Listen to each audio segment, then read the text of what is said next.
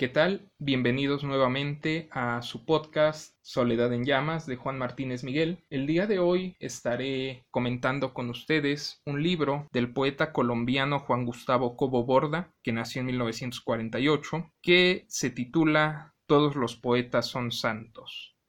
Esta es la edición mexicana de 1987, publicada en el Fondo de Cultura Económica hay una previa de 1983 impresa en Buenos Aires y que se llama Todos los poetas son santos e irán al cielo, que es el último verso de los poemas que componen este libro.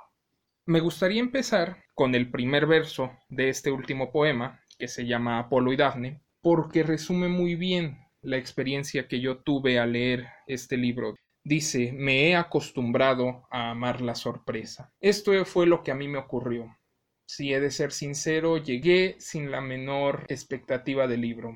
Lo compré porque me gusta tener un panorama más o menos amplio de la poesía en casa, pero no tenía una expectativa especial, no había algo que en sí me atrajera más de ese libro que de otros.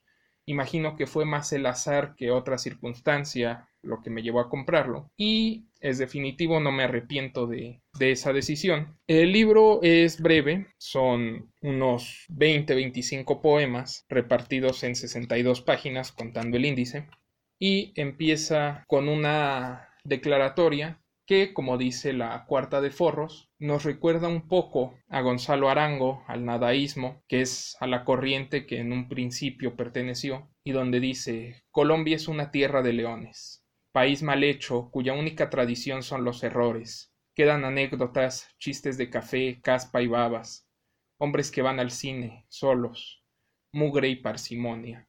Como en el caso de muchos otros poetas latinoamericanos del siglo XX, empezando con Rubén Darío, la vista del extranjero es lo que abre los ojos muchas veces a una realidad raquítica, el medio en el que se desenvuelven los ahoga, los asfixia, llega un momento en que se sienten hastiados del mismo círculo de siempre, con las mismas personas de siempre, en el mismo país de siempre, y se ven forzados por esta misma circunstancia a salir de ahí. A pesar de esta crítica de su realidad, y hay otro verso que aparece en Ofrenda en el altar del bolero, en donde dice la realidad es superflua, una de las vertientes más importantes que él retoma en este libro es la poesía amorosa y la poesía erótica. Ahora, Cobo Borda, él mismo nos dice, es tan deleznable toda poesía amorosa, tan llena de ripios que no puedo dejar de escribirla, enroncando al sol como una foca en las Galápagos. Sin embargo, muchos de los grandes momentos que tiene él en su libro se deben a esta misma vertiente. En este libro lo que yo más destaco son pequeñas imágenes tomadas de los poemas como un todo. Sin embargo, hay algunos que me parecieron estupendos, que releí varias veces, como el que se titula con la pregunta ¿Perdí mi vida? que dice Mientras mis amigos, honestos a más no poder, derribaban dictaduras, organizaban revoluciones y pasaban, el cuerpo destrozado, a formar parte de la banal historia latinoamericana, yo leía malos libros mientras mis amigas, las más bellas, se evaporaban delante de quien, indeciso, apenas si alcanzaba a decirles la mucha falta que hacen, yo continuaba leyendo malos libros. Ahora lo comprendo.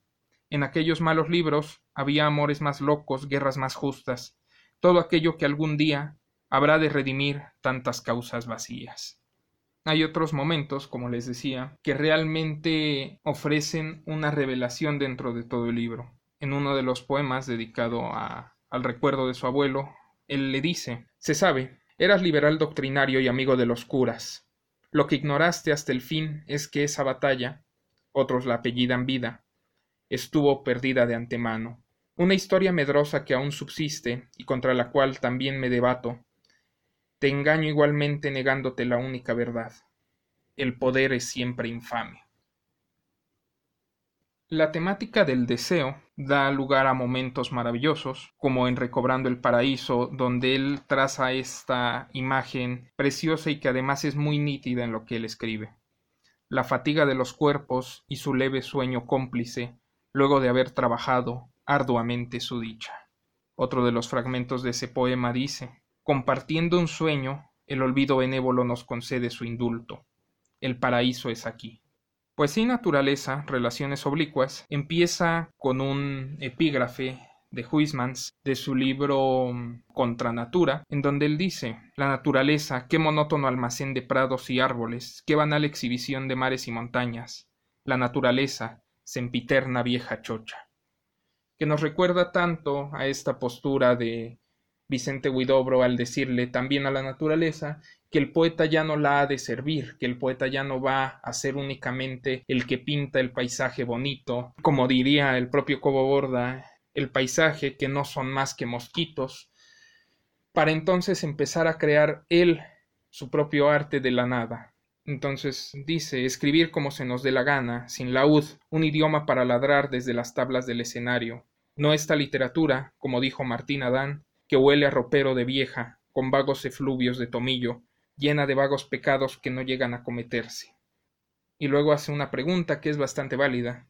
¿Pero se puede acaso escribir sin censura? ¿Vale la pena decir todo? Uno de los poemas, porque hay varios, hay unos cuatro o cinco que él dedica a lecturas hechas previamente de Nerval, de André Breton, de Henry James, se titula El 25 de febrero de 1984, siendo las seis de la mañana, Aurelio Arturo se me aparece en Buenos Aires y dice algo que es maravilloso para abrir el poema. Tú estás muerto, pero sobreviven los versos. La ciudad que fue la tuya quizá también esté muerta. ¿O acaso Bogotá continúa en un inhóspito juzgado, en un encorbatado oficinista que toma tinto y lee el tiempo? Tu amistad, que conmigo fue buena, no requiere de anécdotas. Y luego cita a José Bergamín. Poesía es convertir un momento histórico en un instante eterno que es algo en lo que el propio Cobo Borda ha tomado una maestría inigualable. Tiene varios instantes aquí que se toman del momento, que se sacan del momento y que además adquieren ciertos visos de inmortalidad.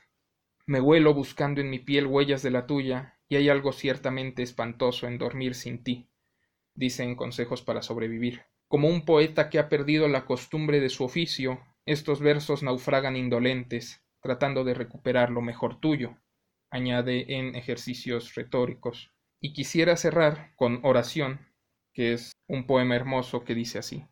Tu piel, la sabiduría de tu piel, recóndita frescura, la enfermedad de tu piel, antídoto, resurrección húmeda, las palabras de tu piel, ronca, grave y oscura, el territorio de tu piel desconocida, tu piel esbelta, estricta piel, las cicatrices y el llanto de tu piel, caoba, la más secreta piel, el espejismo de tu piel, desvelada tortura la piedad generosa de tu piel sensible, los nervios de tu piel, hasta decir no más, hasta llenar el cuarto, invadir la ciudad, cubrir todo cuanto miro, veo, toco. Este libro, les repito, es Todos los poetas son santos, de Juan Gustavo Cobo Borda, impreso por el Fondo de Cultura Económica el año 1987 para la colección Tierra Firme. Muchas gracias.